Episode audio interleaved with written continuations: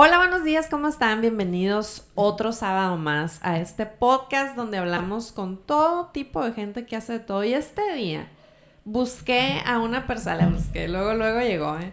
Pero procuré encontrar una persona que pudiera eh, instruirnos un poco acerca de, de toda esta crisis, este movimiento social que está ocurriendo, que ya ha pasado antes, pero ahora está volviendo a pasar y esperamos que el acomodo termine en algo más benéfico, ¿no? De, lo, de cómo estaba antes. Entonces, eh, le vamos a dar la bienvenida a Anivet Rodríguez.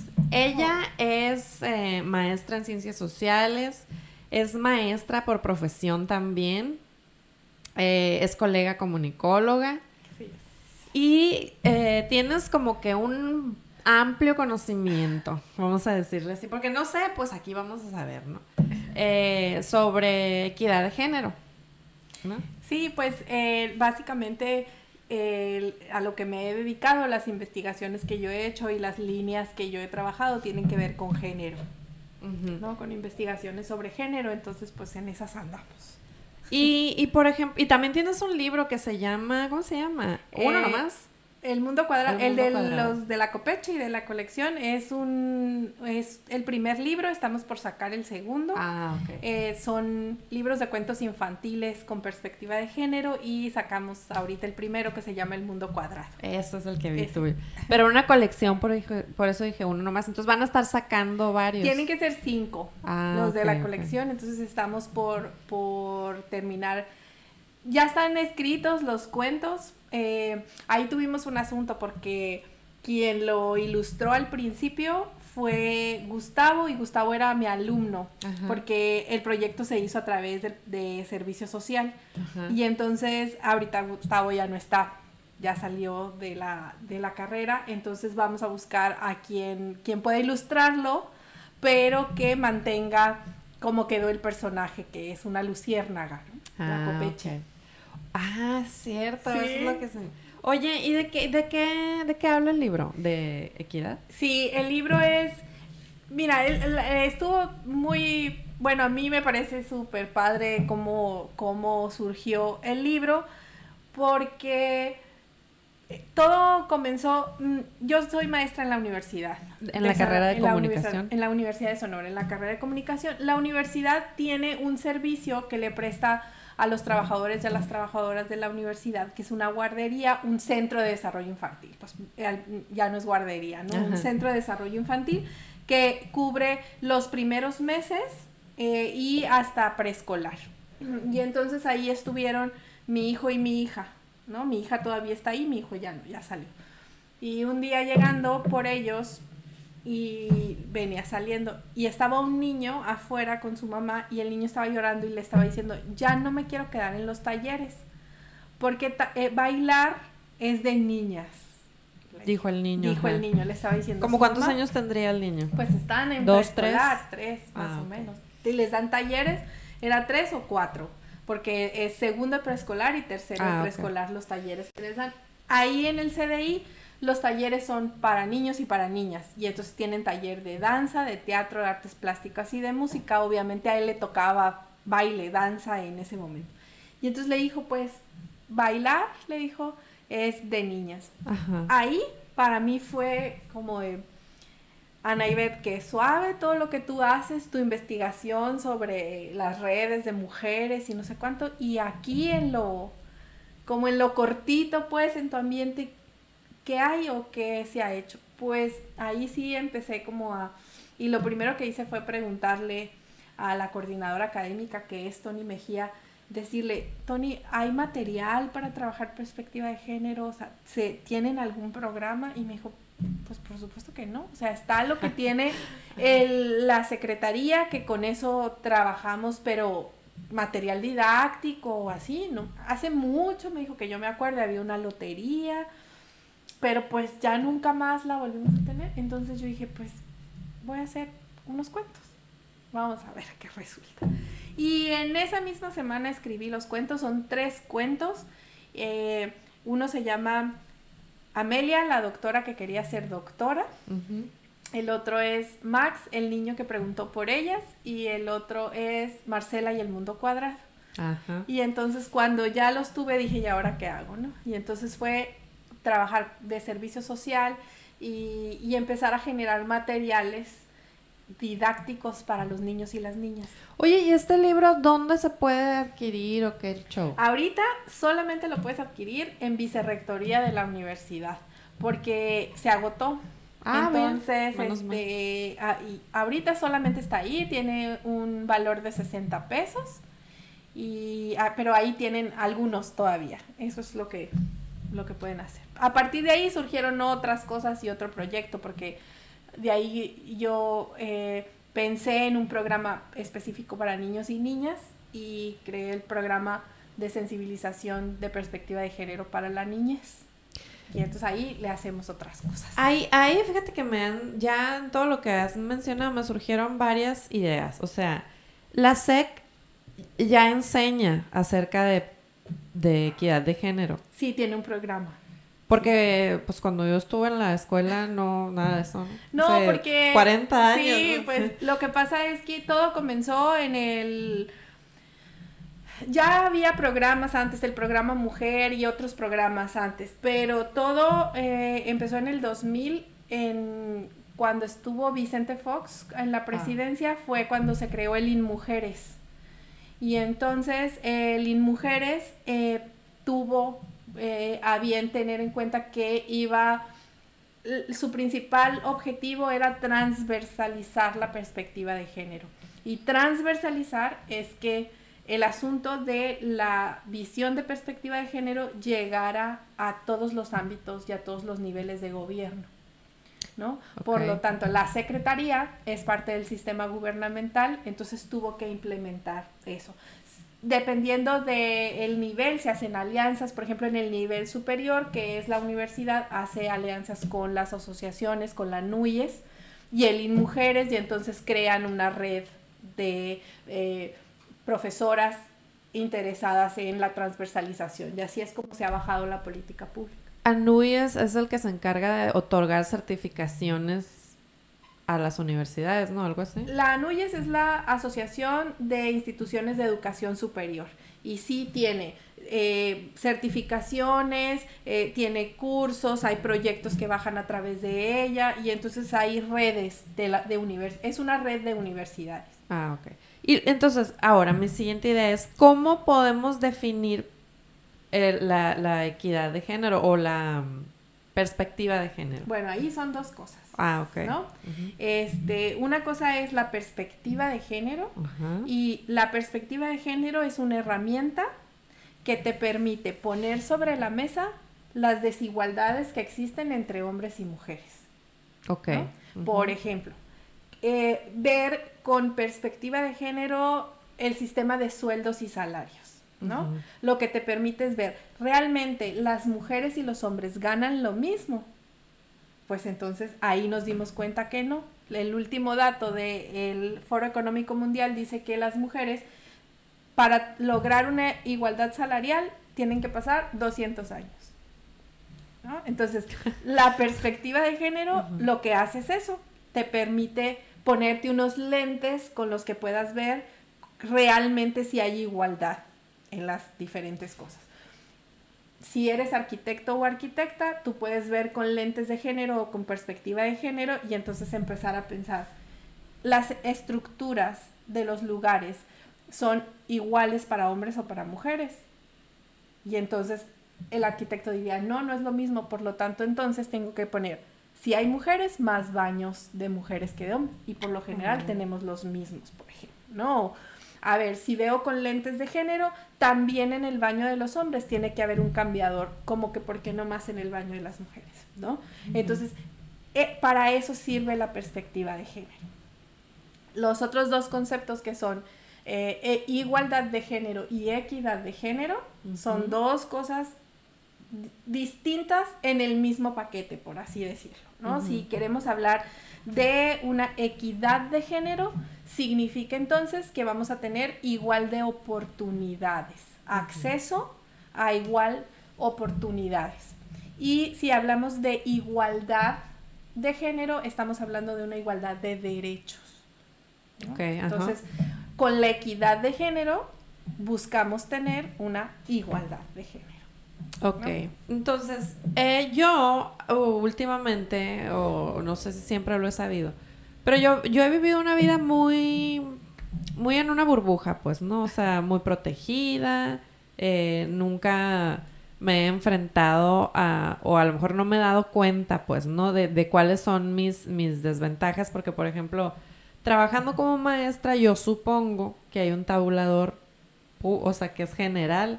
Entonces, ¿hay un tabulador para maestras y para maestros? ¿O, o cómo, cómo está eso, pues, no?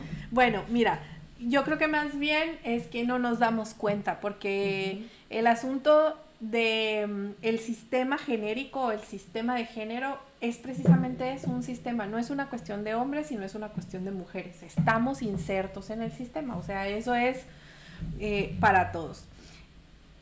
Eh, ¿De qué manera te puedes dar cuenta si hay una desigualdad o no? Yo también soy maestra en la universidad y entonces te dicen, ahí está el tabulador, ¿no? Si tú eres nivel A, vas a ganar tanto, si eres nivel B, vas a ganar tanto, si eres nivel C, vas a ganar tanto. No te dice es para hombres o para mujeres, ¿cierto? Pues porque ahí está, dependiendo del nivel que tengas. Bueno, el asunto es solo sentarte a ver un poquito más y decir, a ver, ¿qué necesitas para pasar de nivel A a nivel B? Y entonces te empiezas a ver los requisitos. Y entonces te dices, tienes que ser directora de tesis, tienes que tener un proyecto, tienes que dar clases en licenciatura, en maestría, en doctorado, tienes que escribir dos artículos, ¿sí? tienes que exponer y tienes que participar en una red, ¿no? Entonces, ok, muy bien, no es ni para hombres ni para mujeres, el asunto es que ahora la siguiente pregunta es, ¿tienen el mismo tiempo los hombres y las mujeres para construir eso? Probablemente no. Por supuesto que no, ¿no? Entonces, el asunto aquí, y es en algo, en una observación empírica solamente, no, no hay un registro que yo te pueda decir. Es un día dije, a ver, vamos a ver cómo está eso.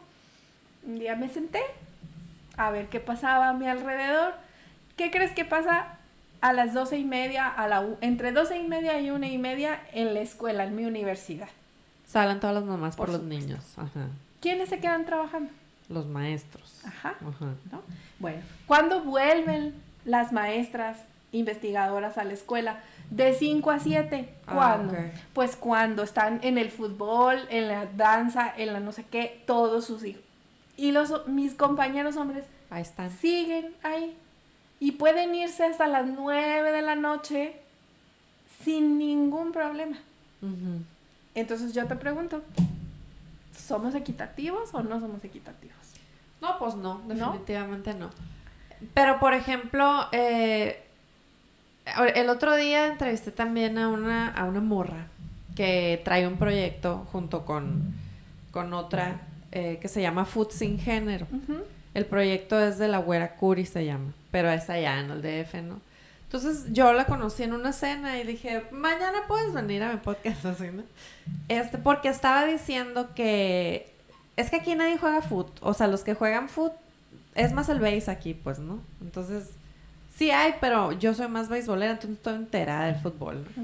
Entonces, estaba diciendo que allá, pues hay más ligas, hay más oportunidades de jugar profesionalmente, ¿no?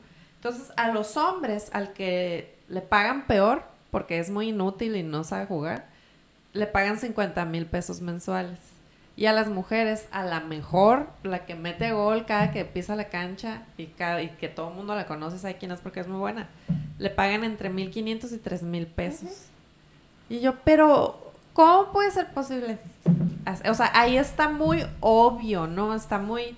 Es, no hay tantos escalones de que, pues si brincas todos los escalones te pagamos más aquí, no, es aquí es así está. Pues el movimiento que hicieron eh, eh, la Asociación de Fútbol Femenil en Estados Unidos con la, ah, lo del Mundial, pues fue precisamente por eso. Sí, sí, sí. ¿No? Y entonces eh, fue porque verdaderamente no me pagas lo mismo, pues. Pero el que se note y el que no se note no significa que, sea más o menos, ¿no? Es que está pasando. Y en ocasiones ni siquiera nos damos cuenta.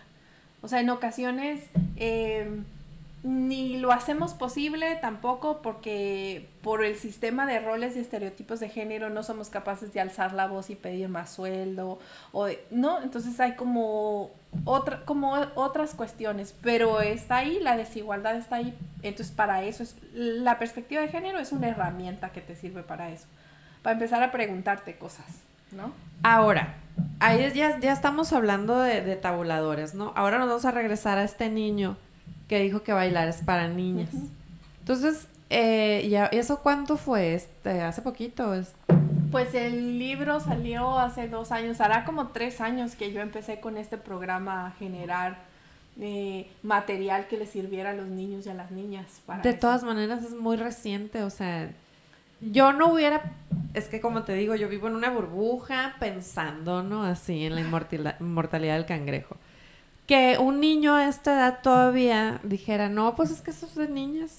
Cuando ya los hombres se visten con camisa rosa, o sea, según yo, ya los, los, las siguientes generaciones ya venían muy liberadas de ese tipo de, de conceptos, ¿no? Pero obviamente no. Ahí estás trabajando. ¿Sabes qué, Ani? Yo creo que te voy a decir y voy a hacer un reconocimiento porque en este asunto del género, de la igualdad de género, sí hemos logrado algo.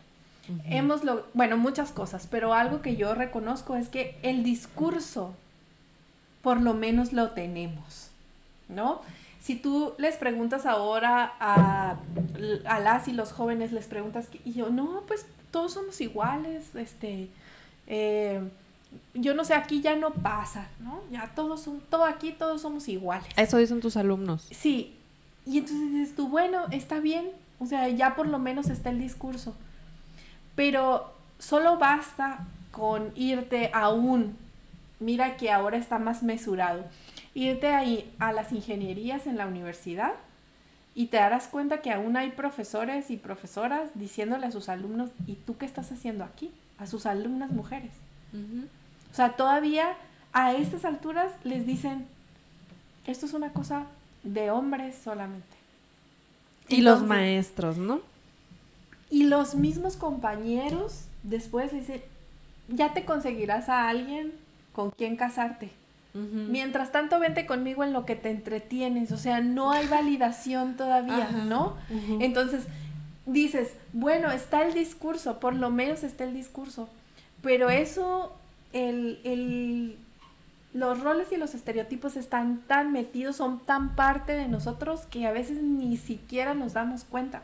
Ese es el asunto. Y ese, ya te encontrarás a alguien en lo que te entretienes. Eso es porque la mujer en muchas ocasiones tiene aspiraciones de formar una familia y eso es una chamba entera de por sí. ¿O porque es esa... ¿Para qué estudias si, si luego vas a dedicarte sí, de todas maneras te vas a... Pues porque eso es lo que nos enseñan. ¿No? Mal... Mm a lo mejor ya no está tan marcado, pero luego sí. Porque entonces luego te encuentras en el camino muchas mujeres que dejan su asunto profesional por su asunto familiar.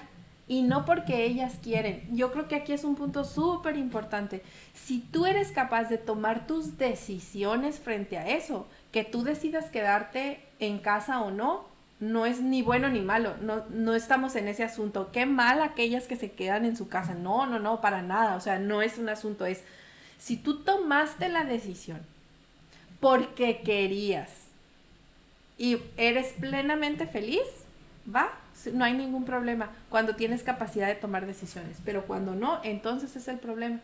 Y en muchas ocasiones no hay oportunidad de la toma de decisiones. Pero bueno, entonces, eh, ¿cómo es que te digo, no? Ayúdame a entender esta parte. Una mujer dice, no, o sea, yo sí quiero seguir trabajando. Voy a tener hijos, sí, sí, pero luego voy a volver al trabajo porque digo, esto de, de tener hijos yo creo que te toma un año, ¿no? O sea, en lo que lo produces, en lo que lo sacas y en lo que lo dejas listo para subsistir una hora sin ti al bebé, ¿no? Toma un año, digamos. Un año y medio. O tal vez nada, dependiendo. es que, es que hay muchas mujeres que lo hacen todo, me impresionan a mí la capacidad que tienen. Y hay otras que no, pues no tenemos tanta energía, o sea, hay de todo en la viña del Señor, ¿no? Pero Entonces, ¿a qué iba? Ah, ¿dónde está? O sea, la mujer no puede decir, porque ya en un matrimonio, digamos, una pareja, las decisiones se toman en de dos. O sea, pero el, hombre le dice, no, no vas a trabajar. Trabajar porque tienes que cuidar al niño. Sí, pues lo tengo que cuidar un rato, pero luego va a volver. No, o sea, vuelve. O sea, e, esa es la, la, la de que no la dé. O sea, ¿cómo está el rollo? Sí, es que por eso te digo, en el discurso hemos avanzado, pero aún hay o sea, aún hay mucho que aprender en el sentido del ámbito familiar, muchísimo, porque hay muchas cosas en juego. Yo creo que, mira, vamos a entenderlo en asuntos de roles y estereotipos. El principal estereotipo de género de la mujer es el ser madre cuidadora. Te enseñan para eso, para que seas madre cuidadora, ¿sí? Para que, ¿por qué? Porque entonces pues como tú lo traes en tu vientre, porque no te queda de otra, porque las mujeres solamente podemos embarazarnos y las mujeres solamente podemos parir. Aunque quisiéramos endosárselo a alguien más, pues no se puede, ¿no? Te toca. Pero el asunto de los cuidados también se ha naturalizado para un asunto de que le corresponde a la mujer cuando no necesariamente, ¿no? Entonces, ese es el estereotipo, el de madre cuidadora. Por lo tanto, ahí estás y estás para eso. ¿Qué está pasando ahora con las mujeres que están decidiendo no tener hijos? Ajá. ¿No? ¿Qué te dicen? Eres un egoísta, no vas a estar completa, este, yo no sé qué es esta. Y alrededor de eso, ¿qué le dicen a tu mamá? Pobrecita, nunca va a ser abuela. Como, ¿por qué no quiere? Que va muy mal, qué mala, ¿sí? porque, ¿qué? porque el tener hijos es lo que debería ser es lo que te va a hacer que te realices supuestamente. Así es. Y creo que ahí fue todo, e, e, esa es un estereotipo súper bien marcado que se tiene. Mira, yo no sé si tú te acuerdas eh, el problema que tuvo Gatorade cuando felicitó a Paola Espinosa. ¿No? No, no, me acuerdo. ¿Porque fue mamá? sí. por qué? Ah. Entonces Gatorade le puso, porque este es tu mejor premio. Ah, ¿no? y pues entonces fue así como todo un rollo de, no, Paola Espinosa es medallista olímpica, claro, o sea. sí, de clavados, pues, ¿no? Entonces fue mamá y, o sea, Gatorade tuvo crisis como de comunicación terrible con un asunto de no, pues no es Fíjate que no lo, ¿no? No, lo vi o no me acuerdo. No, eso lo, encuentras, encuentras el, los comerciales y, todo lo que pasó, lo buscas un día que tengas ganas de saber. eh, entonces fue como todo un, todo un asunto justo por eso, porque se piensa o en el imaginario colectivo está el que solamente puede ser mujer. El asunto es que ese estereotipo no solo lo traduces en un asunto de parir, yo siempre les digo, ¿quiénes son las que tienen los patronatos para ir a cuidar a los enfermos? ¿Quiénes son las que tienen los patronatos para dar de comer a los ancianos y a las ancianas? ¿Quiénes? ¿Quiénes organizan las fiestas de cumpleaños de, eh, en la oficina y en tu casa? ¿No? Este, ¿A quiénes? ¿A quiénes les... A mis alumnos y a mis alumnas. Les pongo yo un ejercicio para ver en qué están y les digo, mañana todos me traen un todos y todas me traen un rotafolio, ¿no? ¿Quiénes llegan con los rotafolios? Las mujeres. Las mujeres. ¿Con cuántos rotafolios llegan las mujeres? Pues los que piden. Con dos, tres, por si a alguien se le olvida. ¿A quién más? Ah, Entonces el estereotipo es de cuidar a los demás. Los hombres, su principal estereotipo es el de ser proveedores. ¿Qué significa el de ser proveedores? Que si no eres capaz de mantener a una familia, eres muy poco hombre. Eso funcionaba antes, yo no sé a ti, pero a mí todavía me tocó que mi, papá fuera el único que trabajara. ¿Sí? A mí no me, es que a mí no me tocó eso.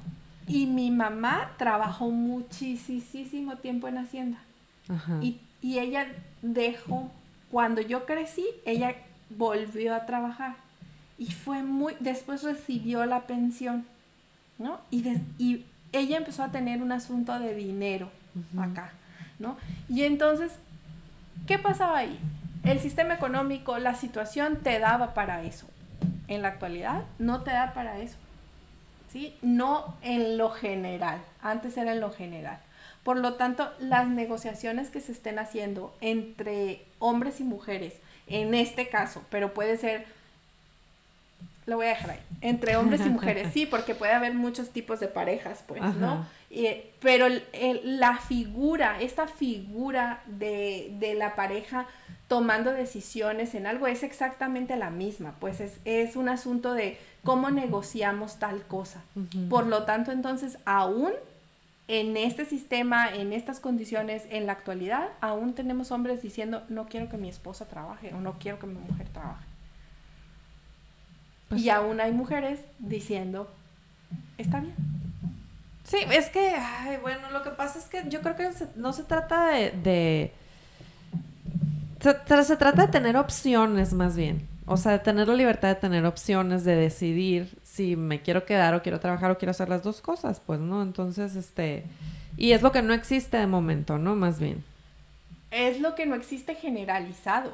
Pues la idea es esa, o sea, la idea es que cada quien pueda tomar las decisiones, que si yo decido ser ama de casa completamente, que sea mi, que sea mi opción, ¿no?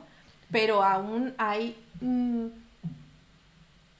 muchas mujeres que no tienen esas opciones, ¿no? Nosotros tenemos ciertos privilegios, pero hay, y, y, siempre, hay que revisarlo así, pues no, hay mujeres que no tienen opciones, ¿no? Y que debieran entonces tenerlas. Eso significa que hay un sistema que no está funcionando.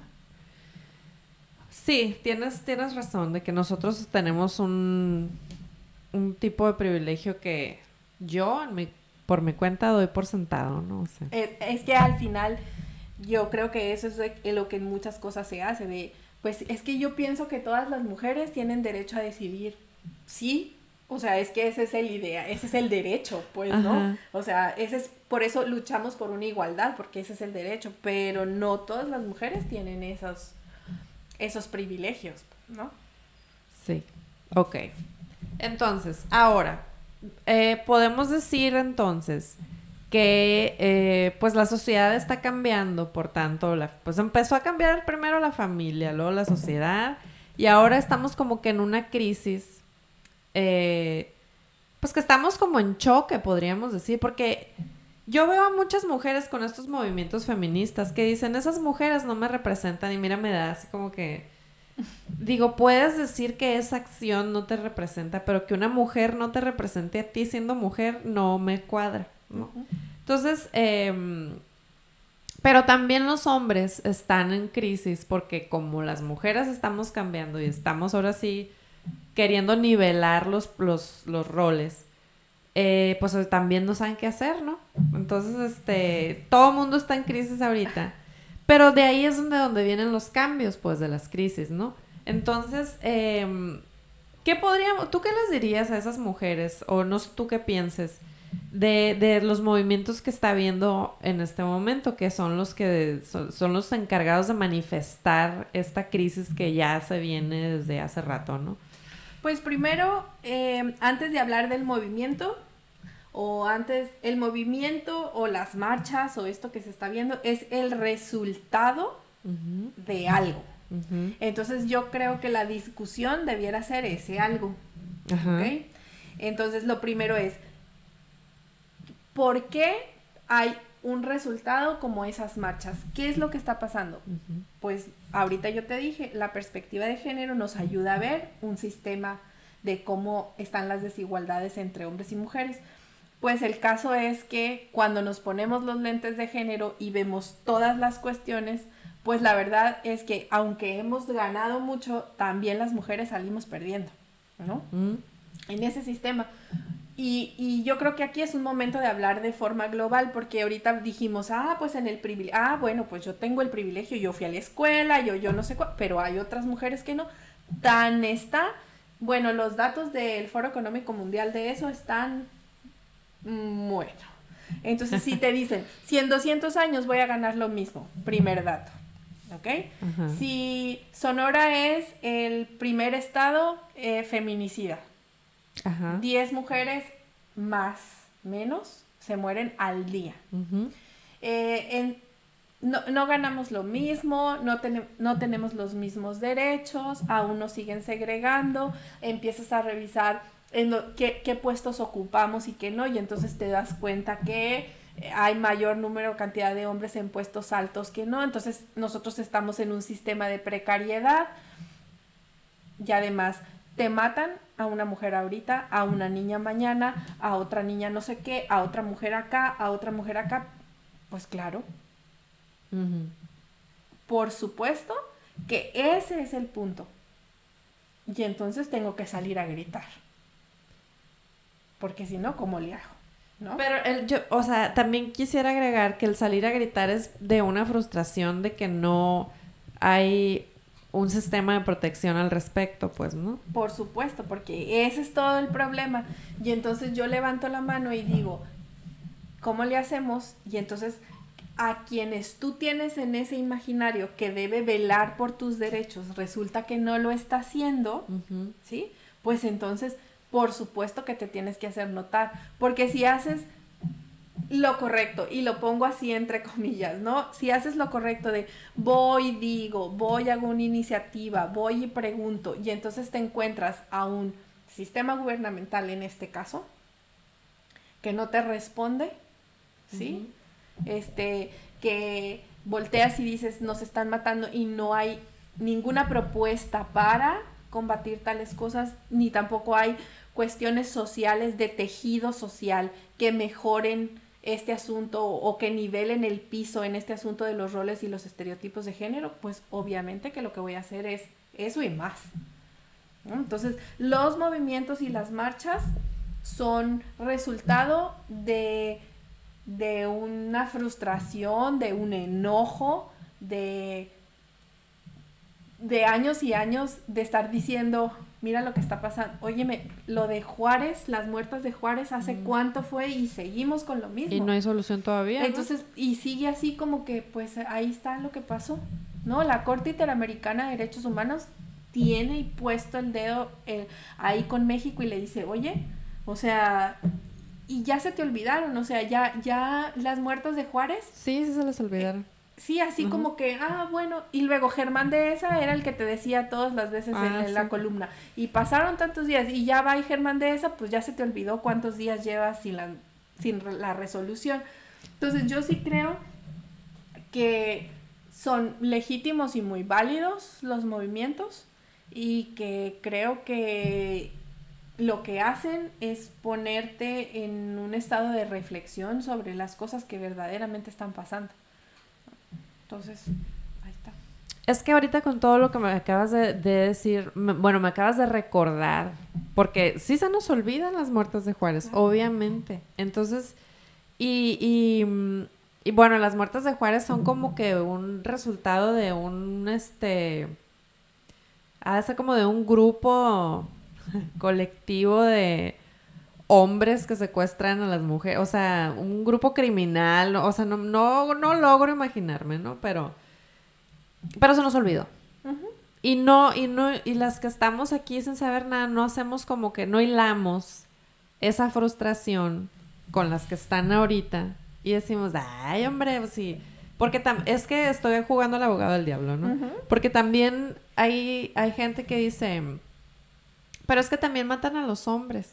Sí, no, es que nos están matando a todo el mundo, pues. Pero hay un, resultado de, de sin resolver que se vienen a hilar con estos de aquí. Mira, yo creo que sí, sí es cierto. A los hombres también los matan. Pero yo no he visto un titular que diga, encontraron a hombre muerto con el pene cortado, con su pene en la boca, con el ano destrozado y con su calzoncillo ahorcado. No es, no es, no hay una violencia sexual en ese asesinato. No, no te mataron por ser hombre. ¿Sí? Pero cuando se encuentran a los hombres asesinados es torturados. Hay, hay violencia de tortura más sobre Sí, pero no, no, nunca es, ah, lo torturaron y luego lo violaron. No es sexual. No, pues, no es un asunto de, mira, siempre en todas, si, si revisamos la historia, siempre que quieres o siempre que el poderoso ha querido em, romper con la identidad, ¿sí? Del lugar al que llega y por el que se va a apropiar, siempre que hace eso, lo primero que hace es destruye los edificios y punto número dos, viola a las mujeres. ¿No? Porque es lo, ahí en ese momento es un asunto de te dejé sin nada. ¿Sí? Entonces es un asunto de poder, es un asunto de, de no vales nada. Y en estos rangos de género donde lo masculino está por encima de lo femenino, claro que lo que quiero es hasta que no existas. Pues. Entonces, sí, no estoy diciendo que no los maten, pero la verdad es que nos está yendo muy mal. La verdad es que no caminas eh, tranquila por la calle, nunca estás tranquila. O sea, nunca es, siempre volteas a ver qué, qué está pasando, siempre es cuídate, siempre es no andes con el teléfono. Siempre, sí, o sea, es, ya no hay. ¿Qué te decían con las muertas de Juárez? Ay, es que son aquellas que van a la maquila y aquellas que no sé cuánto. Después te das cuenta que o vas a la maquila o vas a la escuela o, vas y... Bueno, en África, por ejemplo, están trabajando con defensa personal para las abuelas, así se llama, porque a las, a las abuelas las están violando. Entonces no es un asunto de juventud, ¿no? Es un asunto de por ser mujer. Fíjate que hablando de mi privilegio, ¿no? Este, volviendo. yo, a mí me gusta mucho la comedia. Y estaba viendo a una comediante que se llama Whitney Cummings, que en su especial está, habla de cómo ella va pensando cómo puede utilizar su entorno como un arma, ¿no? Entonces dice que trae las llaves y pues por si alguien se me acerca, le encajo las llaves. O traigo el gas pimienta y lo, uso el gas pimienta. Y si no, le pego un rodillazo en los huevos. O sea, y dice, y, y eso estamos tan acostumbradas a andar a la defensiva que no vemos que eso está mal. Porque los hombres no andan pensando cómo defenderse cuando andan en la calle, nomás son, pues caminan, están. Y las mujeres estamos muy acostumbradas a ver que, o sea, o andar quién está caminando cerca, o sea, a ver el entorno para cuidarnos, ¿no? Entonces tú dices, y está, es tan natural eso, no vemos lo mal que está, pues. Entonces, y estaba viendo comedia y yo, tracas. O sea, sí es cierto. Claro, porque lo haces natural, algo que no es natural. Naturalizas la violencia, la haces parte. Entonces dices tú, ah, pues es natural, pues. O sea, es natural, es, es, son naturales las preguntas. Cuando te despides, me dices cuando llegues, por favor. Me mandas un mensaje cuando llegues. O sea, yo no veo a los hombres mandándose un mensaje de, ya, llegué, oye, güey, ya llegué. Pues no, y nosotros, o sea, y nosotras siempre, o sea, ya estoy en la casa, ya llegué, llegué con bien, este, no, entonces es, ah, pero es natural, y te lo voy a poner todavía peor. Hay prácticas que ya las, no dejar salir a las hijas en la noche, que no manejen solas, que no pueda salir sola a algún lado, tiene que ir su hermano con ella, o tiene que ir el novio. O sea, ¿pero por qué? A mí eso me parece muy triste. Es extremadamente Me parece muy triste y te lo digo yo que tengo una hija y, y, y mi hija todavía está pequeña, pero yo pienso, de qué manera cuartas la libertad de la diversión, de ir, de volver, De, de ser, pues, y me parece muy triste.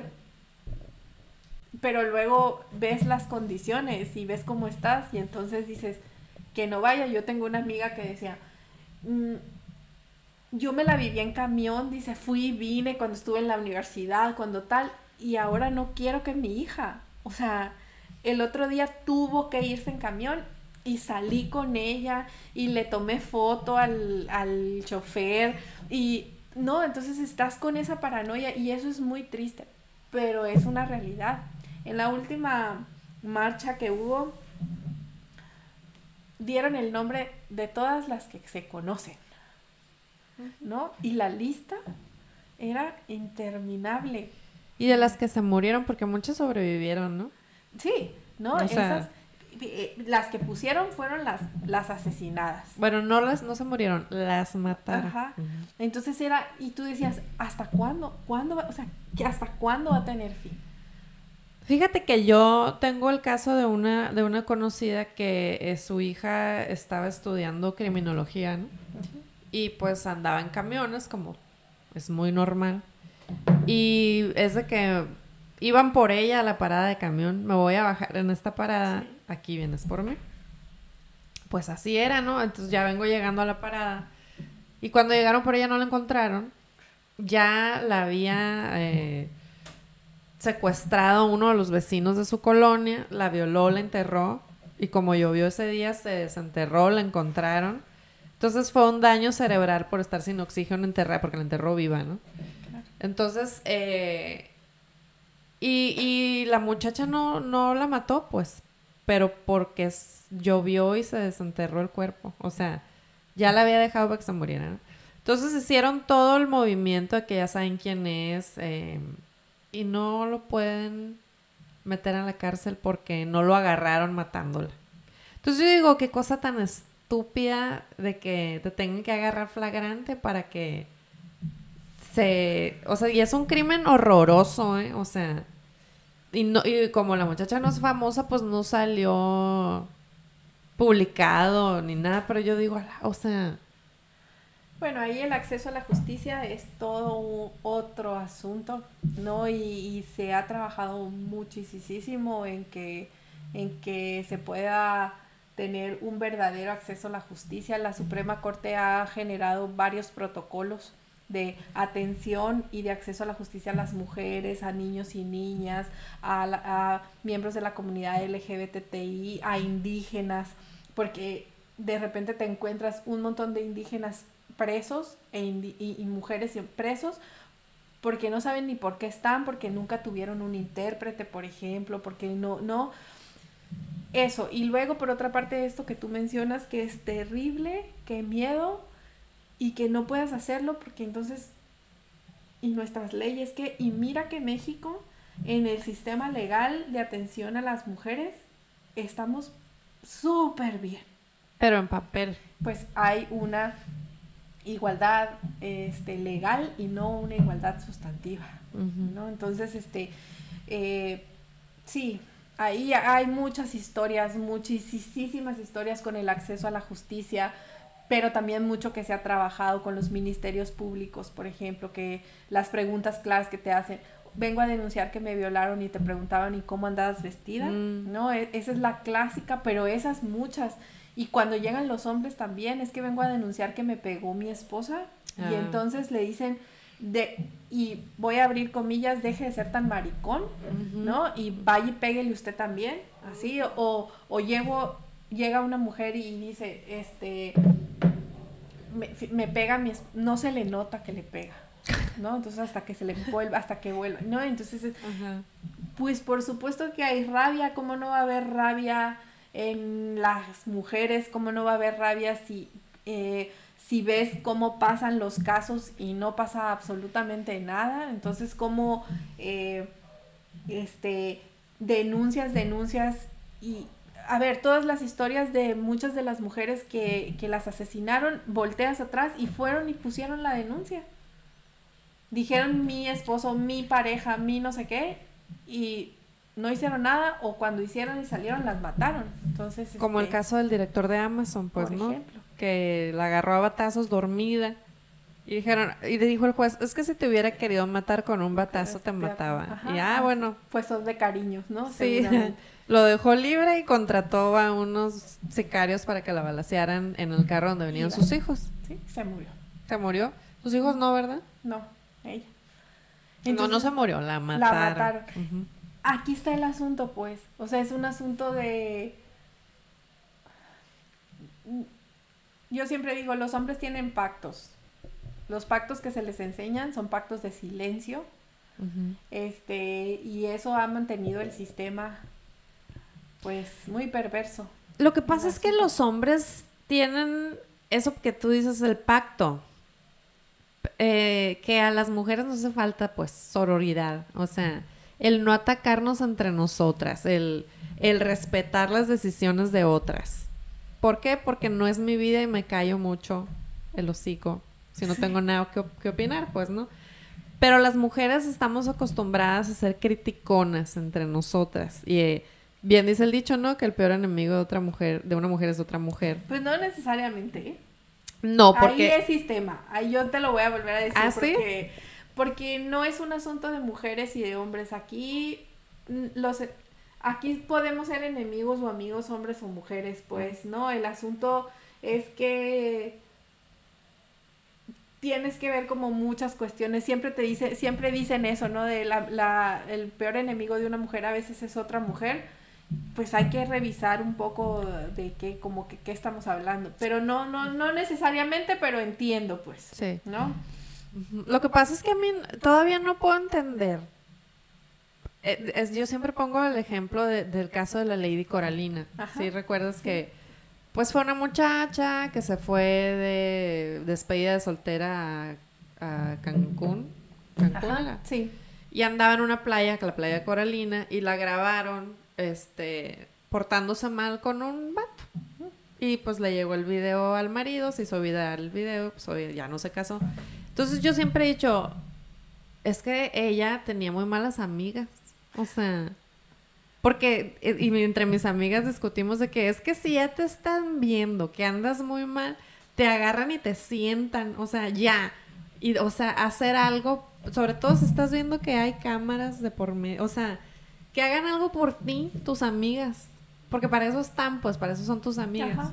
Y entonces, este, ya nos empezamos a reír y dice, y dice una de mis amigas, sí, pues, si mi amiga sale embarazada de su marido que tiene vasectomía, la doctora mi, es mi amiga y me dijo que sí se puede, ¿verdad? Y todas, sí, la doctora, o sea, pero ya como riéndonos de que, como sea, vamos a mantener esa sororidad, pues, ¿no? O sea, ser amigas nada más.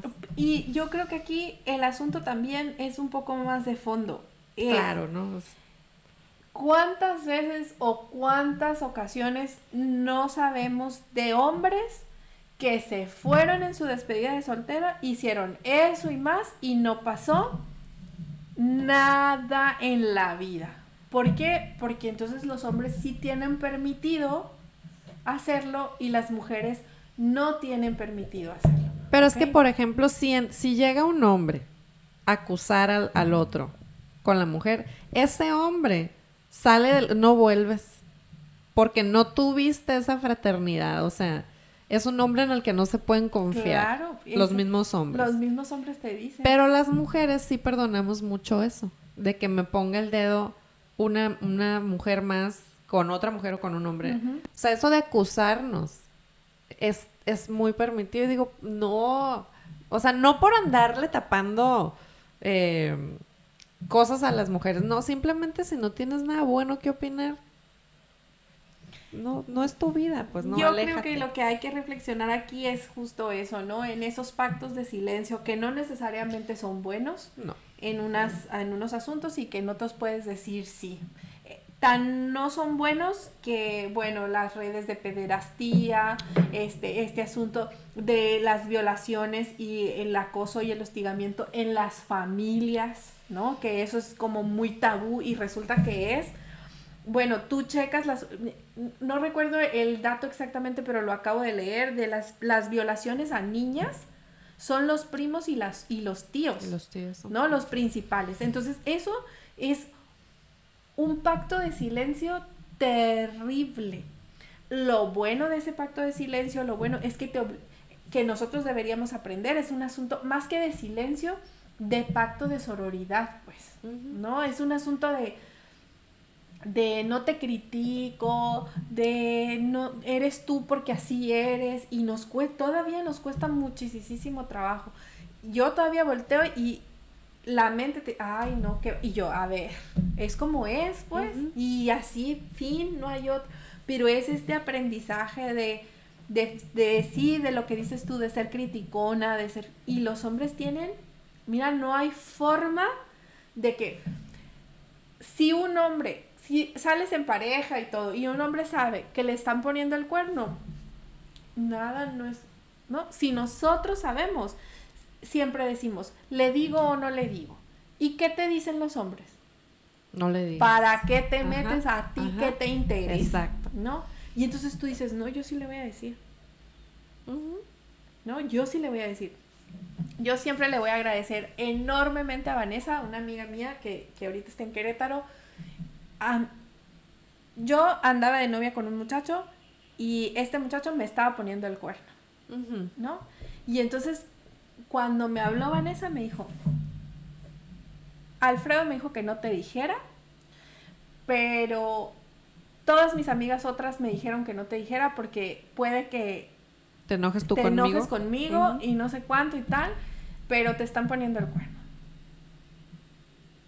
¿Y tú ¿te, pues, enojaste en un principio? Por supuesto que no, le dije que ah, muchísimas gracias porque creo que al final eso te ayuda a tú tomar tus decisiones, sabrás o no. Entonces, yo dejé de andar con este tipo y Vanessa sigue siendo mi amiga, pues. Claro. Pero la historia no siempre es esa. Es que también hay unas reacciones muy raras porque puede ser que, la, que, que, te hubieras enojado en otro, en otro universo, ¿no?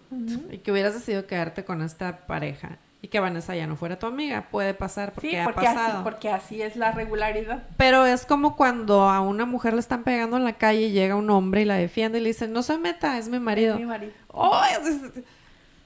Dios mío, ¿por qué? O sea, ya no sabes, ¿no? Entonces, sí, las reacciones son muy distintas, pero yo creo que entre mujeres nos hace falta aprender a ser hermanas, no, no ser criticones y apoyarnos, ¿no? Entonces, este... Y respetarnos, pues, ¿no? También yo creo que esa parte de... Y confiar en la otra, y reconocer los logros de la otra, y, y realmente empezar a trabajar en, en todo lo que se ha construido. Y eso, en la forma en la que nos relacionamos con otras mujeres es un asunto aprendido, así como la forma en la que nos relacionamos con los hombres. Y entonces empezar a deshacer ese patrón, pues cuesta trabajo, cuesta trabajo, pero la mejor forma es hacer una autorreflexión de, si me da mucha envidia, es hacerlo así evidente, me da mucha envidia lo que a ella le está pasando, porque yo quisiera. Y entonces lo reconoces así, pero el siguiente paso es, a ver, realmente qué es lo que me da envidia, o sea, ¿por qué? Porque ella, entonces es porque ella ha trabajado, porque ella le ha hecho, porque entonces empiezas a desintegrar ese sistema. Y entonces empiezas a trabajar en ti de yo quisiera lograr, ah, bueno, pues chambele, pues, ¿no? Estudiale, hazle, hazte tal cosa. Y esas cosas empiezan a desaparecer. Es que la envidia es, es algo natural. Es, eh, es como que lo que nos queda todavía de cuando éramos changos, ¿no? Pero, pero ya actuar sobre la envidia es algo de madurez o inmadurez. Entonces, tú puedes decir, híjole, que cómo me envidia eso, pero la neta, qué chingón que te esté pasando. O sea, puedes reconocerlo, oye, qué padre, tengo me envidia, pero la neta felicidad es porque tú lo trabajaste. O sea, yo creo que sí se puede. No hay envidia de la buena y envidia de la mala. ¿eh? Es envidia, porque Te envidia es el deseo de querer lo que tiene la otra persona. Ajá. Y yo yo pienso que reconocerlo es lo mejor que te puede pasar, porque ahí puedes trabajar con otras cosas. Sí. ¿No? Entonces, sí, sí, yo creo que lo que nos hace falta es eso. Por lo tanto, entonces, eh, si no te parece lo de las marchas y si no te parece este, eh, los, la forma en la que se manifiestan las otras mujeres, pues nos queda respetarlo. Lo que pasa es que también el movimiento feminista no es algo nuevo. Tiene hace 100 años que fue el más fuerte cuando las votaciones. Con las sufragistas. Sufragistas. hace 100 pues, años fue más o menos, pues la lucha empezó siempre, pero que se haya notado más o menos 1908, que es el yo creo que en 1908 con el incendio de, de, la, fábrica. ajá, este, yo creo que fue así ya el punto final de lo que se venía viviendo, ¿no? Este asunto de por qué se murieron ahí, pues porque estaban encerradas, porque no había condiciones laborales. Entonces empezaron a trabajar y este asunto de luchar por los derechos laborales se tradujo también en un asunto de, pues yo también, si ya estoy trabajando y estoy produciendo, pues también puedo decidir por quién me va a gobernar. Claro. ¿no? Entonces, la lucha por los derechos de las mujeres eh, obreras o de los derechos laborales se tradujo también en el sufragio femenino. Bueno, a lo que voy es que estos movimientos, es lo que insisto, eso de decir no me representa. Bueno, si usas pantalones, es porque una feminista ya te representó en algún momento. Si, puedes hablar en voz alta, si puedes ir a la escuela. Si, puedes, salir de tu casa, una feminista ya te representó. Si pudiste estudiar la primaria, vamos a empezar con la primaria, ya te representaron. Entonces, si eres profesionista, si eres doctor, si eres arquitecto, si eres licenciado, o sea, ya fuiste representada. Entonces, yo creo que lo que me gustaría a mí cambiar es ese, es ese enunciado de estas mujeres no me representan. Puedes decir, no estoy de acuerdo con que el destrozo que ocurrió, sin embargo, o sea, entiendo el movimiento, o trata de entenderlo al menos, ¿no? Porque es porque los derechos que se logren a partir de esto no van a ser para ellas, van a ser para todas. Entonces, este, y así que como dijo la mamá de Fátima, si no quiere quemar, no queme, pero... Pero a mí no me estorbe. Ajá, no, me estorbe, pues, ¿no? Y, pero además, y volviendo al mismo, o sea, nuestra visión siempre es una visión de privilegio. Las afganas todavía no pueden ir a la escuela, pues. O sea, las mujeres afganas todavía no salen, a los 13 se casan con alguien que no quieren, que no conocen, que por lo general ya tienen más de 60 años, ¿sí? O sea, todavía las luchas en esos lugares son por, o sea, porque no las mutilen, porque no les mutilen el clítoris, o sea, todavía, y entonces tú dices, ay, no, esa mujer no me representa, no, no es forma, pues, ¿no? no yo creo que hay, este, mucho, mucho que hacer. Además, hay muchos tipos de feminismo. Sí. ¿No? Entonces yo creo que eso es un punto también importante que hay que trabajar. Son posturas políticas, el, el feminismo es una ideología política, es una postura política que cada quien le, la lucha por los derechos y la lucha lo hace desde el punto que quiere. Bueno, ahora tenemos, por ejemplo, la marcha de hoy, que es la cadena feminista, ¿sí? Este, no todas las feministas eh, están de acuerdo con la marcha de hoy, por ejemplo, ¿no?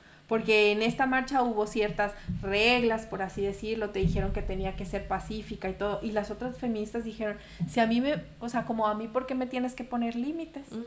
¿No? Entonces, hay muchos feminismos, hay muchas partes del feminismo radical, ¿sí? Dependiendo del dónde te posiciones. Es una postura política. Así que busca la que te quede, pero no digas... Que no, te representa, ¿no? Ahora, me gustaría ver cómo podríamos también incluir en la conversación a esos hombres que son aliados, consciente o inconscientemente, y que se sienten así como en crisis porque, ¿y ahora qué hago? Pues, o sea, no, o sea, sí, entiendo que si no están invitados a las marchas, pues no vayan, pero ¿cómo podemos hacerlos sí, no eres, no eres el enemigo. O sea, ¿cómo hacerles saber que sabemos que no son el enemigo, pero nomás no están invitados a la marcha, ¿no? Porque así lo tienen que entender. Porque esta es una voz de las mujeres y yo creo que así como hay muchos feminismos, también hay muchos tipos de marchas y entonces hay que saber en cuáles sí y en cuáles no, ¿no? Hay algo que se conoce como una las marchas o los movimientos separatistas es solo de mujeres ¿Sí? Los, cuando, cuando te lo mencionen así es que es solo de mujeres porque es una lucha. A ver, si, si estoy luchando porque estamos desiguales, pues la voz es mía, ¿no? E, eso es lo que yo tengo que entender. ¿Te excluyo en ese momento? Sí, pero no te excluyo porque te odie o te excluyo porque no te crea parte de eso. La transformación de los hombres es necesaria para una sociedad igualitaria. Claro. El asunto es que en este momento creo que los hombres también se tienen que encargar de sus propios asuntos, ¿no? Y entonces ellos tienen que encontrar mecanismos de hablar de su propia masculinidad. Y esos son asuntos de eso. Y es lo mismo, no significa que yo no pueda participar. No puedo crecer ni más que crecer, entender mi postura si no reviso al otro, pues es que eso es súper importante. Bueno, a ver, esa es mi postura. Ajá, sí. Esa es mi postura porque hay otras mujeres donde las visiones de los hombres no son importantes. Para mí, en mi postura, en mis, en mis este, investigaciones, yo a mí sí me gusta incluir la visión de los hombres, pero no son la primera voz, ¿no? es como lo necesito saber tal cosa para poder entender yo esta, ¿no? Y yo creo que ese es como el punto importante. ¿Qué tienen que hacer en estos momentos esos hombres que sí son aliados, ¿no?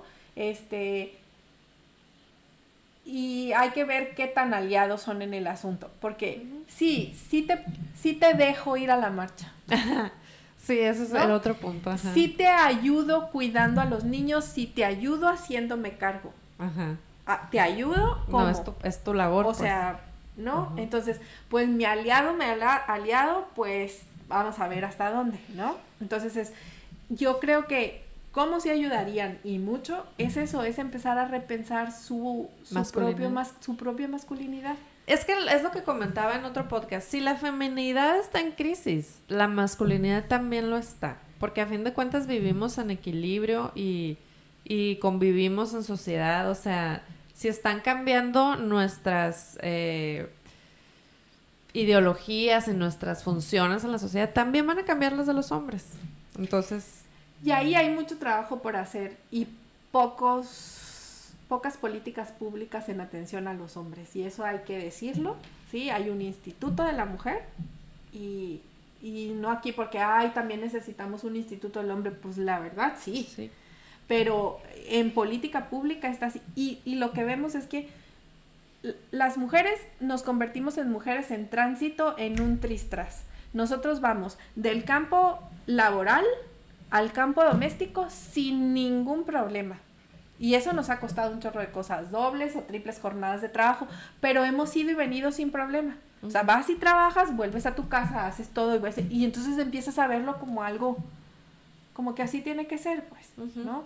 Y a los hombres les ha costado muchísimo trabajo transitar en esos, en, en esos ambientes. Pero en, en, como abogando por los hombres es que las mujeres tenemos siglos de práctica. Y los hombres no. Claro, pero no es nuestra función. No, no, no, no, no. Pero por eso nos es más fácil porque, o sea, nos crían de esa manera. Ah, no, pero no teníamos siglos de práctica en el campo laboral y sin embargo hemos aprendido muy pronto. No, pero los hombres también van a tener, o sea, ya muchos hombres ya lo tienen dominado, pues, o sea, por supuesto. pero creo que ahora, así como se espera que la mujer sea madre y profesionista, se va a esperar que el hombre sea padre y profesionista. Que ya hay muchos que ya lo son, pero no se espera, porque tú machista, como mujer machistamente piensas, ah, mira, se cuida a los niños. No, cabrona, no los cuida. Pues o sea, su papá. Es su papá. Ay, sí es cierto, perdón, o sea, no... No, mira, yo les decía que a mí me ha tocado viajar y entonces me preguntan, Ivette, ¿extrañas a tus hijos? No. Me lo pasó bien a gusto. no, no, no sé. Entonces, ay, Ana, qué mal. Pues no, o sea, eh, te dijera, ay, sí, o sea, hay días en los que sí te digo, ay, me gustaría que estuvieran aquí porque no sé cuánto y tal. O, y los niños, pues con su papá. Sí, pues están bien, están cuidados. pues con su papá. O sea, es como aprender. Justo eso, hay un comercial que yo acabo de, publicar ahorita de, que decía eso de ay, es que yo no sé, no sé si lo, has visto ahorita, te lo paso así de que el hombre le dice, es que yo no tengo práctica, y es que ah, yo no sé, y entonces que dicen, ah, pues necesitan una escuela, pues, ¿no? Porque, pues, nosotros no tenemos una escuela y claro que lo hemos aprendido. a mí Mauricio me dice, qué rápido lavas los platos, Anaibet, yo me tardo horas. Pues claro, ¿en qué tanto tiempo los tengo que lavar? Porque sigo, no, verás, si lo hicieras todos los días, ¿no? Porque entonces yo le puedo decir, ay, tú qué rápido lavas la ropa, porque él lava la ropa. Yo, pues de aquí a que le piense y no sé qué, claro, ¿por qué? Porque él lo hace todos los días. Entonces es un asunto de aprendizaje de las cuestiones, cosa que a los hombres les ha, les ha costado muchísimo trabajo. Mira, aquí tengo a Carlos. Carlos, te estoy, te estoy viendo, nomás que no he podido incluir tus comentarios. Mira, dice, si todos los días, es que él, estuvo conmigo en la escuela, entonces siento que partimos del mismo privilegio, ¿no? Entonces, pero ahorita vamos a ver. Dice, si todos los días van los niños a la escuela y durante al menos nueve años los adultos fuimos a la escuela casi todos los días, de igual manera, al menos en México vivimos muchos años en el núcleo familiar porque hay tanta violencia. ¿El problema está en la familia? Pues, no, lo que es que Carlos estuvo conmigo en la escuela. Siento que partimos de la misma idea, pues. Pero no, no necesariamente. La, la violencia es estructural. ¿Ah, sí? La violencia no, no es que dependa de la familia. Si dependiera de la familia, otra cosa fuera. ¿No? La, la, la violencia es un hay violencia institucional, ah, hay violencia en la familia, hay violencia callejera, está la guerra, o sea, eh, la violencia es un asunto estructural, no es una... Por supuesto que quienes la ejercemos somos los sujetos. Y eso, nosotros vamos por la vida con nuestro árbol genealógico, con lo que somos, con lo que creemos. Por lo tanto, la violencia traspasa todos los ámbitos de tu vida. ¿no? Y entonces dice, violencia genera violencia, sí y no, ¿no? Entonces e, es esta discusión de, ah, si naciste, eh, si tu papá te pegó, tú vas a pegar. Y pues no necesariamente, a lo mejor se repite el patrón muchas veces, pero alguien puede decir, yo no. Es que yo no, pues, ¿no? Entonces, eh, lo que sí es que pensar que la familia resuelve todos los asuntos, pues no necesariamente, ¿no? Porque yo puedo tener una excelente familia y estar bien en la familia y tal, y me pueden secuestrar mañana. Sí. Y entonces eso no, no es, depende solamente de eso, o por qué hay tanta violencia, porque, porque es una violencia estructural, porque quienes están encargados de proveer ciertas cosas no lo están haciendo, porque no hay un sistema que te respalde, porque, eh, porque más ahora nuestro sistema te dice que, o nuestra política te dice que los delincuentes también tienen derechos, que es cosa que también es cierto, pero que, que no por eso entonces no vas a hacer eh, que se cumpla la ley como tal, pues entonces es un problema porque empiezas a decir, pues la verdad es que aquí si hago o no hago, es exactamente lo mismo, entonces no hay un freno a ese asunto estructural de violencia. Y yo también muchas veces pienso, bueno, pero o sea, ¿por qué estamos así? O sea, porque uno cree que el león es de su... ¿Cómo es el dicho? El león cree que todos son de su eh, Ajá, entonces, pero ¿por qué pasan estas cosas? Pues porque no todo mundo tiene todo, o sea, tiene lo que yo he tenido en cuestión de familia, estudios, amigos, eh, influencias, o sea, hay otras, hay otras, hay otros tipos de vida, pues, que uno no puede concebir. Yo no podría concebir matar a alguien, pues, ¿no? Digo, no porque no, nunca, ojalá me toco madera, ¿no? O sea, que yo atropelle a alguien así. Pero así que salga de mí matar a alguien, no, no lo haría pero digo que fue un accidente, que feo también matar a alguien por accidente, pero hay gente que no tiene reparo y mata. Pues es que es una condicionante de vida. Sí, no, o sea, es una condicionante de vida, es una condicionante de de, de, la, de eso, pues, de qué es lo que estás viviendo y de qué es lo que estás atravesando. Eh, pues es, si no te queda otra para comer, para vivir, para tal, que darle un balazo a alguien, lo vas a hacer, porque ese es el asunto. Pero entonces tendría que haber un sistema donde hubiera trabajo, donde hubiera no sé cuántos, donde tal, que supliera todas esas necesidades que, que son básicas como tal, pero que no las hay. Entonces hay como muchas cuestiones con las que, mira, yo me acuerdo en este asunto de toma de decisiones, de, del privilegio como tal. Yo me acuerdo que me tocó una vez este, trabajar con unas mujeres indígenas y, y, llegamos con ellas y dijimos, ah, bueno, ¿de qué hora a qué hora vamos a trabajar con ellas? Y entonces nos dijeron de las 9 de la mañana a las 12. De 9 a 12 somos de ustedes porque a las 12 tenemos que salir corriendo porque nuestros maridos llegan a la una, ah. ¿no?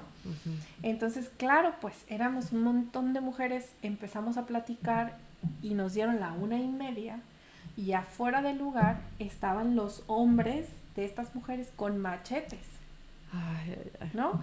Y entonces nos dije que sí, ¿qué les estábamos haciendo a las mujeres y que qué no sé cuánto. Fue terrible. De lo bueno que había sido fue mucho miedo. Las mujeres dijeron, no, no lo estaban haciendo. O sea, ellas mismas, pero donde la voz de la mujer no vale, ¿te imaginas?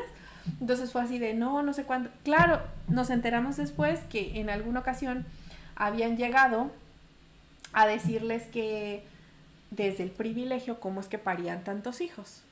¿Sí? Entonces habían llegado y les habían puesto el anticonceptivo, el, mira, se me fue el nombre. Mirena. Sí, ajá. Entonces no podían tener hijos. Y las, les pegaban, les daban unas golpizas los hombres porque les decían, no me sirves para nada, porque si no puedes darme hijos, si no puedes parir, no me sirves para nada. Hasta que un día de tantos llegó una enfermera ahí y entonces dijo, a ver, pues, o sea, ¿qué es lo que está pasando? Porque pues que una o dos mujeres no puedan tener hijos está bien, pero ya de repente esto se vuelve como que todos o las 20 no puedan tener.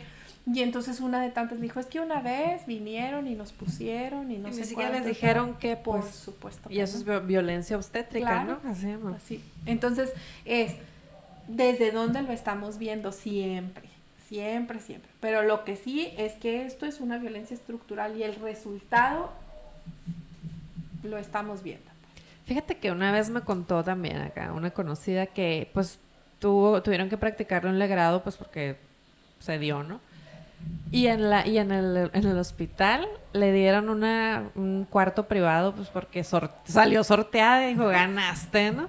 Entonces eh, llega la enfermera y le dice, ah, mira la princesa. O sea, desde ahí, ¿no? Y lo, o sea, no me acuerdo qué más le dijo, pero así de que todavía que vienes, a lo que vienes, pues no, así. Ajá. ¿Estás a gusto? Y voltea a mí y dice, sí. Ah.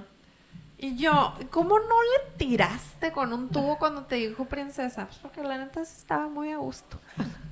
y yo, pero, o sea, ¿cómo se le ocurre a la enfermera hablarte de esa manera? O sea, porque para empezar no estás ahí por gusto y no es tu momento más feliz, ¿no? No, no, y además es todo un rollo eso de la violencia obstétrica. Es todo un rollo porque es desde, por ejemplo, en los hospitales públicos, nos hablo de eso porque los hospitales públicos funcionan en muchas ocasiones como escuelas, pues, ¿no? Y entonces en, en los hospitales públicos está la mujer que está pariendo y pasa uno, dos, tres, cuatro, cinco, todos los... Y entonces todos te hacen el tacto, todos no sé cuánto, porque todos tienen que aprender. A ver, está bien, pues, pero hay que tener como... Pero tú tienes la opción de decir, no, no, no, yo no quiero ningún estudiante aquí, ¿qué no? por supuesto que sí tienes la opción cuando la conoces. Ah, de hablando desde el privilegio otra vez, pues. O sea, cuando... Y a veces ni conociéndola.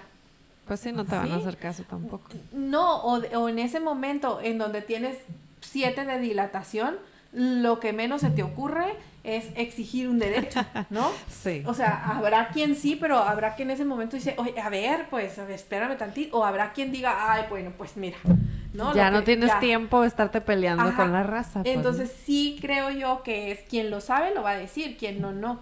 Y entonces desde un privilegio, pues yo puedo optar irme a parir a un privado, ¿verdad? Porque pago seguro de gasto, pero quien no, pues le toca. Entonces hay como que que trabajar en función para todas. Miras, aquí está Leslie, dice, tenemos mucho trabajo que hacer en casa desde chiquitos con la educación, empatía, respeto, mucho, mucho falta. Y después dijo, yo creo que dijo cuando estábamos hablando de la gente que mata, dice, sí, pero también hay mucha gente que se está muriendo de hambre y, y decide buscar una manera de trabajar. No siento que sea nomás por la necesidad. No siento que sea excusa para hacer daño y matar, pero es también hablando desde el privilegio, pues, ¿no? No, pues no, claro, nunca va a ser excusa, ¿no? pues no. O sea, nunca va a ser excusa, pero pues sí, o sea, no sabemos, no, no, no sabemos. No, es una cosa tan complicada todo esto. Pero entonces es una crisis sistémica esto ya, no es nada más social, no es nada más de las mujeres y los hombres, es ya de todo lo que nos conforma, de las leyes, de la sociedad, de la familia, de las mujeres, los hombres, los niños, o sea, todo el mundo. Claro, pero el asunto es que a la que a las que nos pegan más es a las mujeres. Ay, pues sí. sí, en eso sí, pues no, no, no, estoy diciendo que a los hombres no les afecte, ni estoy diciendo que, que no tengan nada que ver. Lo que sí estoy diciendo es que de por sí ya hay un sistema desigual con todo esto, aún, aún más. Y fíjate que me platicaron que esta la marcha que hubo hace poco, que hubo muchos destrozos al final fue porque hubo una cantidad de provocaciones que no se platicaron. O sea, para empezar la marcha de mujeres y llegaron reporteros hombres de medios de comunicación que exigían su derecho de comunicar lo que estaba pasando y las y las estas manifestantes les decían, ¿y que no hay reporteras mujeres en tu medio de comunicación? Claro, porque esa marcha fue separatista, y lo dijeron tal cual. Entonces ya fue como que punto número uno, llega el, el reportero hombre exigiendo su derecho a trabajar y ellas dicen, sí, pero en tu medio de comunicación debe haber mujeres, o sea, ya estás aquí, ¿no? Y luego también que de dentro del edificio supuestamente había burlas, ¿no? Que salían de que comentarios y chiflidos y así. Pues, pues no, no, no, puedo saber porque no estuve, ¿no? Ajá, Y no sé tampoco porque era en la noche, no sé si en el sistema hacia adentro del Poder Judicial ya había gente trabajando todavía cuando está cerrado y cierra a las 3, pues, ¿no? Son, pues son comentarios que hubieron. Y finalmente el de apagar las luces, ¿cómo no va a ser provocación eso? Pues no, tú dices, ¿para qué apagan las luces, no? Fue cuando, también cuando en, yo recuerdo una marcha de, del sindicato de ahí de la universidad, cuando llegamos a Palacio y que pusieron la música a todo volumen, ¿no? Entonces, claro, pues al final eso es un asunto de provocación. Mm, pero vuelvo y juego, Dan, yo creo que aquí el asunto es, a ver, como comunicóloga me entiendes perfecto. Claro. ¿Sale? Hay un asunto de, una, agenda del público, la agenda de los medios y la agenda política. ¿Sale? Entonces, la agenda de los medios, pues va a tener una agenda propia que, que cumple con dos cuestiones. El asunto de informar, pero también los y las reporteras le responden a un medio que es una empresa. ¿Sí? Y que esos medios van a tener sus propios lineamientos y sus propios intereses como tal. Lo que sí es cierto es que los medios de comunicación construyen discurso, ¿sale? Eso es cierto y, influyen en la opinión de las personas y de los sujetos. ¿Qué se dijo en los medios de comunicación? Que hubo destrozos y vandalizaciones. Lo que tú oyes en las personas es que bárbaro las mujeres que hicieron los destrozos y las vandalizaciones. Porque es una agenda de los medios que baja con aquellas personas que no tienen idea de lo que está pasando y aún con las que tenemos idea, porque es justo lo que reproducimos en nuestras opiniones. Entonces, ¿qué se debió posicionar o qué es lo que se debe posicionar? Pues se debe posicionar la razón de ser de por qué llegamos a tal cosa, pero en términos muy prácticos eso no vende. No. ¿No? Entonces, yo creo que ahí hay un asunto que también tendríamos que trabajar en eso. Y es que también, digo, pues sí, nosotros somos comunicólogas y ya lo vimos, lo estudiamos, lo leímos, ¿no? Pero mucha gente no está consciente de que todo mensaje tiene su línea. Entonces, este, se te olvida, incluso tú sabiéndolo, se te olvida que hay una línea, una intención detrás de lo que se dice, ¿no? Entonces, em, pues digo, no mucha gente lo sabe, pero pero siempre hay que ver quién lo está diciendo, por qué lo está diciendo, cuál parece ser la línea de comunicación. O sea, hay que recibir varias fuentes, hay que leer de varios eh, medios para obtener un tercio de, lo, de la verdad. Pues, y además, el sujeto o la sujeta que, que escribe esa nota, pues no está libre, así como que no le pasa nada. O sea, también toda la información de que cuando escribimos pasa por nuestro cuerpo, pues, o sea, por nuestra experiencia, por lo que somos, por lo tanto, justo por eso creo que las que estaban en la marcha que les decían a, a estos reporteros de, y no hay reporteras, porque la forma de verlo va a ser distinta. Va a ser distinta, independientemente estés de acuerdo o no con el movimiento. Sí, exactamente. Entonces creo que nos espera marcha ahora, marcha mañana y paro el, paro el, lunes. El lunes, ¿no? Que el paro es, yo creo que histórico, ¿no? Es la primera vez que se da un paro nacional de mujeres en México. En México, así como tal, sí, porque hemos parado por otras cosas. ¿no? Sí, O pero sea, como marcha de... de- pero de- como paro así de vamos paro nacional, sí. Y ha tenido muchos asuntos, ¿eh? Ahí. Yo creo que habría que revisarlo. El paro es una posición política, es un algo que, que la mujer asume, ¿sí? Y que dice tal. Es un, es un paro de visibilización, no tiene por qué nadie darte permiso para tal cosa, ¿sí? Ese es un asunto, ese, ese ha sido como un asunto de, te lo hablo muy personal, por ejemplo, cuando yo dije, yo no voy a venir, pues el lunes yo no voy a venir a dar clase, yo se los dije a mis alumnos y a mis alumnas, yo no voy a venir. Cuando sale y dice, ah, es que la universidad respalda de que no va a tener represalias las mujeres, y yo, pues es que eso a mí me tenía muy sin cuidado, ¿no? Era un asunto, por eso les digo yo, este, este asunto es una posición política, pues, de si me descontabas o no, pues claro, desde mi punto, por eso el paro decía, si te permite hacer eso, si tú estás en condiciones de hacerlo, si puedes tal, porque hay mujeres que no van a estar en condiciones de hacerlo. ¿Ok? Y hay otras cosas que se han trabajado. Me, me habla, por ejemplo, y me dicen, Ana, ¿qué onda con el paro? Porque no sabemos bien, porque nuestros jefes nos los están cambiando por otro día. No.